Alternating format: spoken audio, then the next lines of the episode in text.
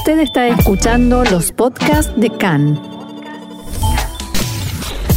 CAN, Radio Nacional de Israel. Se aprobó en primera lectura la disolución de la Knesset número 22 y el próximo 2 de marzo habrá elecciones. Duras críticas desde todos los sectores, incluida la derecha, contra Benjamin Netanyahu, a quien responsabilizan por las nuevas elecciones y al menos seis personas resultaron muertas en un tiroteo en un supermercado kosher en Nueva Jersey, dos de ellas de la comunidad hasídica local.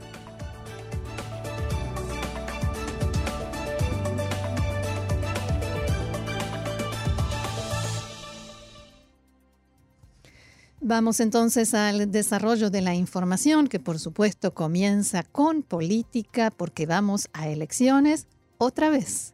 Se espera que la Knesset apruebe hoy la propuesta de ley para disolver el Parlamento número 22 y la realización de unas nuevas elecciones a celebrarse el próximo 2 de marzo, luego de que no se llegara a una coalición y no se formara gobierno. La votación deberá culminar antes de esta medianoche. Ambas medidas ya fueron aprobadas en primera lectura hace algunos momentos. 50 parlamentarios votaron a favor y no hubo votos en contra. Ayer el titular de Azul y Blanco, Benny Gantz, llamó a Netanyahu nuevamente a cumplir lo que prometió antes de las últimas elecciones y a anunciar que no solicitará inmunidad al Parlamento ante su enjuiciamiento por causas de corrupción, fraude y abuso de confianza. Gantz afirmó que si Netanyahu accede a no buscar inmunidad, se podrá formar un gobierno de unidad. תודיע, כפי שהבטחת לפני הבחירות הקודמות, שלא תסתתר מאחרי החסינות הפרלמנטרית ותלך להגן על חפותך. Anuncia, como lo prometiste antes de las elecciones anteriores, Netanyahu, que no te esconderás detrás de la inmunidad parlamentaria e irás a defender tu inocencia frente a la justicia. Tienes todo el derecho a defenderte en un juicio, pero no puedes transformar a la Knesset en tu refugio. En respuesta, Netanyahu llamó a Gantz a detener lo que denominó como maniobra engañosa. Luego de 80 días ha llegado el momento de que nos sentemos durante un día a dialogar por el bien de los ciudadanos de Israel y discutamos con seriedad sobre la formación de un gobierno de unidad amplio. Aún no es demasiado tarde, decía anoche Netanyahu. El parlamentario de Azul y Blanco, Yoav Segalovich, señaló en una entrevista con Khan que todo el país está girando alrededor de Netanyahu y que él es el único culpable por la nueva repetición de las elecciones es o Netanyahu con sus asuntos judiciales o el Estado de Israel. Aún no es tarde para evitar las elecciones. Y en este contexto, Lieberman se expresó fuertemente en contra del primer ministro Netanyahu en una larga publicación en su cuenta de Facebook. Dijo, en el último tiempo hay un salto significativo en cuanto a las difamaciones y las mentiras maliciosas que vienen directamente de la calle Balfour, la casa del primer ministro. Una y otra vez vuelven los allegados a Netanyahu a dar diferentes versiones y falsas explicaciones de por qué no me uniré a un gobierno ultraortodoxo y mesiánico. Dicen que me extorsiona la policía y la fiscalía y que temo que me investiguen a mí también Señor primer ministro, ¿no será que te sientes identificado? ¿No será que eres un agente de magnates de todo el mundo? Quizá eres agente de James Parker o de Spencer Patridge. Quizás sirvas a los intereses económicos de Nathan Milikovsky. También ahora, la diferencia entre nosotros es que para mí el fin nunca justificó los medios y no vendí mis principios por un cargo. Así que mírate bien al espejo, escribió Lieberman dirigiéndose a Netanyahu. Le dejó ir todo. Además, hace algunos momentos, Lieberman habló ante la prensa y dijo que ambos partidos grandes, es decir, Likud y Azul y Blanco, son los responsables de esta situación. Dijo, el Likud nunca quiso formar un gobierno ni estrecho ni amplio. Quiso llegar a un gobierno de derecha ultra religiosa con 61 mandatos y sin Israel Beitenu. Nosotros nos comportamos con responsabilidad. No descartamos a nadie, pero aclaramos que no entraremos a ningún gobierno para ocupar una silla, sino para traer cambios. Renuncié a mi cargo de ministro de Defensa porque me negué a ser parte de la política de rendición ante el terror que descuida a los habitantes del sur. Y Lieberman no fue el único en la derecha que criticó al primer ministro Netanyahu. Desde Yemina expresaron también duras críticas contra el primer ministro por no haber hecho un verdadero esfuerzo, en su criterio, por traer a Lieberman hacia un gobierno de derecha y ultra ortodoxo. De acuerdo con las palabras de varios referentes del, del, partido, Netanyahu no presionó a los ultraortodoxos para que acepten algunos de los cambios que propone Israel Beitenu referentes a Estado y religión. Según afirmaron, si Lieberman hubiese podido presentar ante sus votantes algún logro en este ámbito, podría haberse unido a una coalición estrecha, esto demuestra que lo que Netanyahu quiere es ir a elecciones, acusaron en Yemina.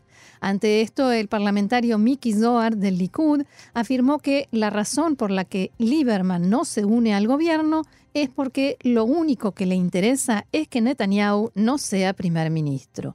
No estoy interesado en gastar más energías en Lieberman, ya me he esforzado suficiente en este último mes y medio, declaró Zohar, que añadió que espera que Netanyahu reciba inmunidad y que sea juzgado solamente después de que termine de ejercer su cargo como primer ministro.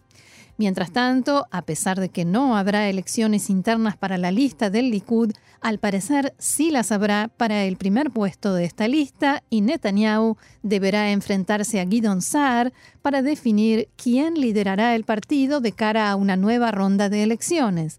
Lo que queda por definir es la fecha de la votación, para lo cual todavía no hay consenso. El primer ministro Netanyahu busca que la votación se celebre lo antes posible y apunta a que sea dentro de menos de dos semanas, el 23 de diciembre. Sin embargo, Saar se opone a esta fecha. Varios referentes del Likud también expresaron, se expresaron en contra de realizar la votación con tan poca anticipación y dicen que la propuesta de Netanyahu es una farsa, ya que no se puede organizar algo tan importante en tan poco tiempo. A pesar de esto, se estima que ya hay una fecha para la votación en el Likud y sería muy cercana a la que originalmente quería Netanyahu, el 26 de diciembre. Saar insistió con que es necesario un cambio de liderazgo en el Likud, ya que Netanyahu fracasó ya dos veces en formar gobierno y también lo hará, según dijo, si es nuevamente el candidato del Likud.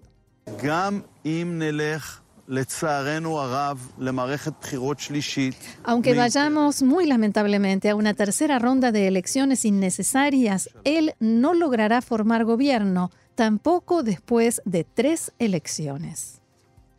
Y dejando ya el ámbito político, el director del Departamento de Certificados del Kashrut del Rabinato Central de Israel, Itzhak Cohen está acusado de recibir carpetas con dinero en efectivo procedentes de interesados en obtener el certificado de Kashrut para sus productos.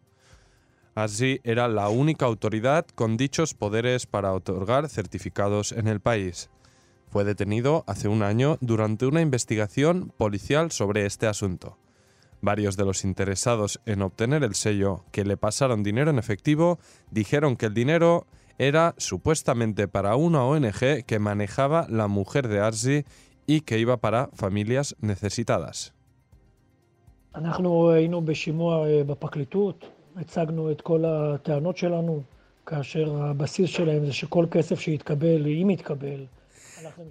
Dicen desde la Rabanut, estuvimos en audiencia ante la justicia con la fiscalía, aclaramos todos nuestros motivos y todo el dinero que recibimos, si es que lo recibimos, fue destinado a familias necesitadas y espero que finalmente la Fiscalía acepte que no se trata de casos de corrupción y este será finalmente el resultado. No obstante, durante la investigación se descubrió que la ONG no existe. Todo apunta a que la Fiscalía inculpará definitivamente a Arce. Desde el movimiento Leales a la Torah y al Trabajo afirmaron que de nuevo se demuestra que el monopolio del rabinato sobre los sellos de kashrut conlleva corrupción y daña el interés de los ciudadanos, y exigió al rabinato establecer una división de regulación especial para este tema. La siguiente noticia nos llega desde Estados Unidos. Al menos seis personas resultaron muertas anoche en un tiroteo registrado en la localidad de Nueva Jersey, un incidente que se saldó con la muerte de los dos sospechosos también. El tiroteo, el tiroteo, dije, se inició cerca de un cementerio de la ciudad cuando un policía se acercó a dos sospechosos en el marco de una investigación que le dispararon y lo mataron en el lugar. Los atacantes huyeron y lograron entrar y atrincherarse en un supermercado kosher ubicado en la avenida Martin Luther King. Allí se produjo un intenso intercambio de fuego que duró horas y provocó pánico entre los habitantes de la zona que tuvieron que permanecer en sus casas. Incluso miles de alumnos de escuelas del área estuvieron encerrados en sus aulas durante largas horas y solo cuando la policía confirmó que no corrían peligro se les permitió salir. Así se escuchaba el intenso tiroteo y el pánico, el miedo de la gente, y cómo no.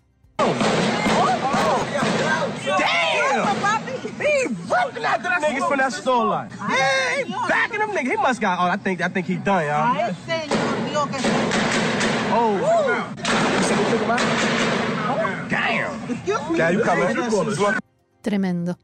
El jefe de policía de Nueva Jersey, Michael Kelly, indicó que en el interior del comercio fueron hallados cinco cadáveres, los de los atacantes y tres civiles que se encontraban en su interior cuando los atacantes irrumpieron en el lugar. También detalló que fueron disparados cientos de balas. Por su parte, el alcalde de la ciudad, Stephen Fulop, escribió en su cuenta de Twitter que el supermercado kosher fue elegido como objetivo del ataque al tiempo que el jefe de policía indicó que se investigaban todas las líneas de investigación, eh, que todas las líneas de investigación están abiertas. La policía no dio información oficial, pero el movimiento Jabat dio a conocer la, identidad de las víctimas. Lea Minda Ferenc, la dueña del supermercado, y Moshe Deutsch, ambos miembros de la comunidad hasídica local el presidente Trump comunicó que fue informado sobre el horrible tiroteo y escribió en su cuenta de Twitter, Nuestros pensamientos y rezos están con las víctimas y sus familias durante estos momentos muy difíciles y trágicos. Seguiremos supervisando la situación mientras apoyamos a las autoridades locales y estatales sobre el terreno. Después de lo sucedido, la policía de New Jersey informó que reforzará la seguridad de la comunidad judía y sus instituciones. Y el primer ministro Benjamin Netanyahu envió mensajes de condolencias a las familias de los fallecidos. Otro asunto, el presidente de Estados Unidos, Donald Trump, firmará una orden gubernamental que reconocerá a los alumnos judíos de universidades del país como un grupo protegido contra la discriminación. La legislación declarará que los judíos son una minoría étnica y no únicamente un grupo religioso. La orden, según apuntó la prensa local, se firmará suponiendo que sobre el supuesto de que los campus que no combatan el antisemitismo según lo establecido en la ley podrán perder beneficios económicos estatales. El acto de la firma será también, eh, en el acto de la firma participarán también parlamentarios republicanos, pero de los demócratas, incluidos algunos que apostaron por la legislación, al parecer no muchos acudirán. El acto coincidirá con las fiestas de Hanukkah en la Casa Blanca. La clasificación de los judíos como un grupo protegido bajo las leyes de protección de derechos civiles para otras minorías no fue aceptada en el pasado por preocupaciones sobre la separación entre religión y Estado. La preocupación de los críticos es que incluir a los judíos como una clase puede suponer la restricción de la crítica a Israel en los campus. Y funcionarios libaneses reaccionaron rápidamente a comentarios de un alto funcionario de la Guardia Revolucionaria iraní que dijo que en caso de un futuro conflicto, Tel Aviv sería destruido del Líbano. El autor de estas declaraciones es Murteza Gurbani, principal asesor del comandante de la Guardia Revolucionaria. Dijo, si Israel comete el más pequeño error contra Irán, cubriremos Tel Aviv con tierra del Líbano, agregó. El ministro de Información Provisional del Líbano, Jamal Jarrah, dijo que los comentarios del funcionario iraní fueron un ataque a la soberanía del Líbano como pueblo y como Estado. En un mensaje en Twitter, Jarrah sostuvo que Irán puede defenderse como lo desee, sin embargo, el Líbano no es un mensajero de la Guardia Revolucionaria ni un frente de combate para ningún país extranjero. Jarrah, que es miembro del partido Al-Mustakbal que lidera el primer ministro interino Saad Hariri, dijo que los comentarios de Gurbani merecen el más completo rechazo. El ministro de Defensa interino Elias Bou Saab, miembro del movimiento patriótico libre, que está alineado con Hezbollah, también habló en contra de los comentarios de Gurbani. Bou Saab dijo que si la declaración atribuida al asesor del jefe de la Guardia Revolucionaria iraní es cierta, es lamentable e inaceptable e infringe la soberanía del Líbano. Saab tuiteó que Irán que tiene una relación amistosa con el Líbano no debe socavar de ninguna manera la independencia y soberanía del país. El secretario general de la ONU, Antonio Guterres, informó en las últimas horas que el organismo no puede corroborar de forma independiente que las armas empleadas en los ataques ejecutados en septiembre contra instalaciones petroleras en Arabia Saudí son de origen iraní. Guterres detalló que la ONU examinó los restos de las armas usadas en los ataques en mayo contra la instalación de AF, contra el aeropuerto de Abja en junio y agosto y contra las instalaciones de la petrolera Aramco en Jurais y Abqaiq en septiembre. Abro comillas, en este momento esta institución es incapaz de corroborar de forma independiente que los misiles de crucero y los vehículos aéreos no tripulados usados en este ataque son de origen iraní, señaló Guterres en un informe que fue publicado por agencias internacionales de noticias. El informe destaca además que los rebeldes hutíes, que recordemos en su momento asumieron la autoría de algunos de estos ataques, no han demostrado poseer ni se ha demostrado que posean el tipo de drones utilizados en los ataques contra las instalaciones de Aramco. El gobierno de Irán advirtió anoche a sus ciudadanos y especialmente a los científicos que no viajen a Estados Unidos ya que, según las autoridades, se exponen a una detención arbitraria y prolongada. El Ministerio de Exteriores iraní publicó una alerta de viaje en su página web pidiendo a sus ciudadanos que eviten sus viajes a Estados Unidos, incluso si es para participar en conferencias. El Ministerio denuncia en su publicación la cruel y sesgada legislación estadounidense contra los iraníes y las detenciones arbitrarias y prolongadas en condiciones inhumanas. El gobierno de Estados Unidos anunció que prohibió la entrada al país a un antiguo diplomático saudí en Turquía por el asesinato en 2018 del periodista Jamal Khashoggi. El Departamento de Estado indicó que la medida fue tomada contra Mohamed Al-Otaibi, quien era cónsul saudí en Estambul en el momento del asesinato, por su participación en graves violaciones de los derechos humanos.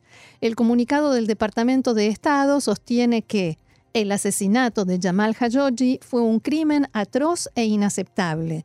Washington sigue pidiendo al gobierno de Arabia Saudí que lleve a cabo un juicio completo, justo y transparente de los responsables de la muerte de Khashoggi y haga rendir cuentas a los involucrados en su muerte.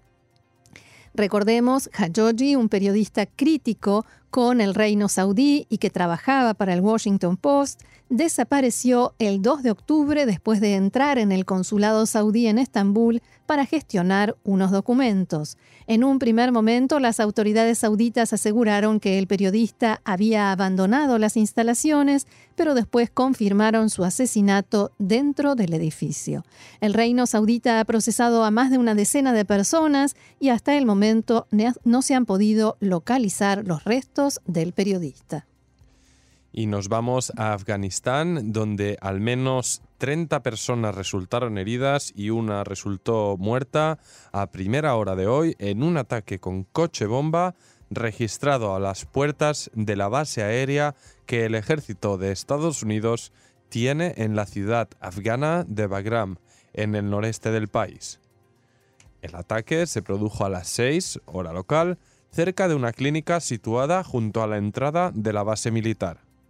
El gobernador de la provincia de Parwan, Wahida Chakarja, informó que poco después se produjeron enfrentamientos cerca de la base aérea entre las tropas de la coalición extranjera y un grupo de hombres armados cuya identidad todavía no ha sido confirmada.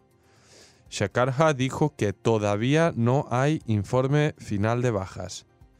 Y hace poco más de una semana, el presidente de Estados Unidos, Donald Trump, había estado compartiendo el Día de Acción de Gracias con las tropas en esa misma base militar. Tendremos que seguir practicando nuestro dominio del afgano. Turquía asegura que responderá en caso de que Estados Unidos tome medidas contra el país como consecuencia de su adquisición del sistema de defensa aéreo S-400 comprado a Rusia. El canciller turco Mevlut Çavuşoğlu declaró que Ankara se preparó para tener alternativas a la compra de aviones F-35 de Estados Unidos entre ellas aeronaves rusas. Además, el canciller indicó que Turquía y Gran Bretaña acordaron acelerar el proyecto para la construcción de aviones de guerra turcos que fue pactado hace dos años. Cabe recordar que Estados Unidos suspendió la venta de aviones a Turquía como consecuencia de su comercio de armas con Rusia.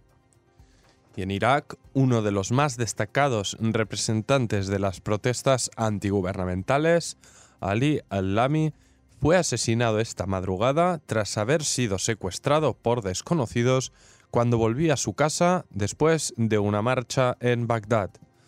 Hace dos días fue asesinado otro de los activistas antigubernamentales más destacados, Faham al-Tahai, a quienes desconocidos le dispararon desde una motocicleta y luego huyeron.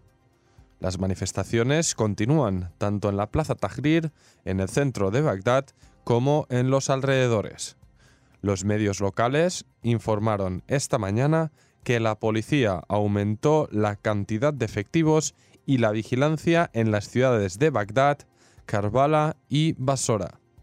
El área donde agregaron la mayor cantidad de efectivos es la conocida como zona verde de la capital, donde se encuentran las oficinas de gobierno el Parlamento y las embajadas de otros países. Y en la tarde de ayer, un grupo de manifestantes encendió alrededor de 15.000 velas cerca del puente de Al-Sinak en Bagdad en recuerdo a los muertos el viernes en un ataque armado durante una manifestación antigubernamental que se saldó con al menos 25 fallecidos.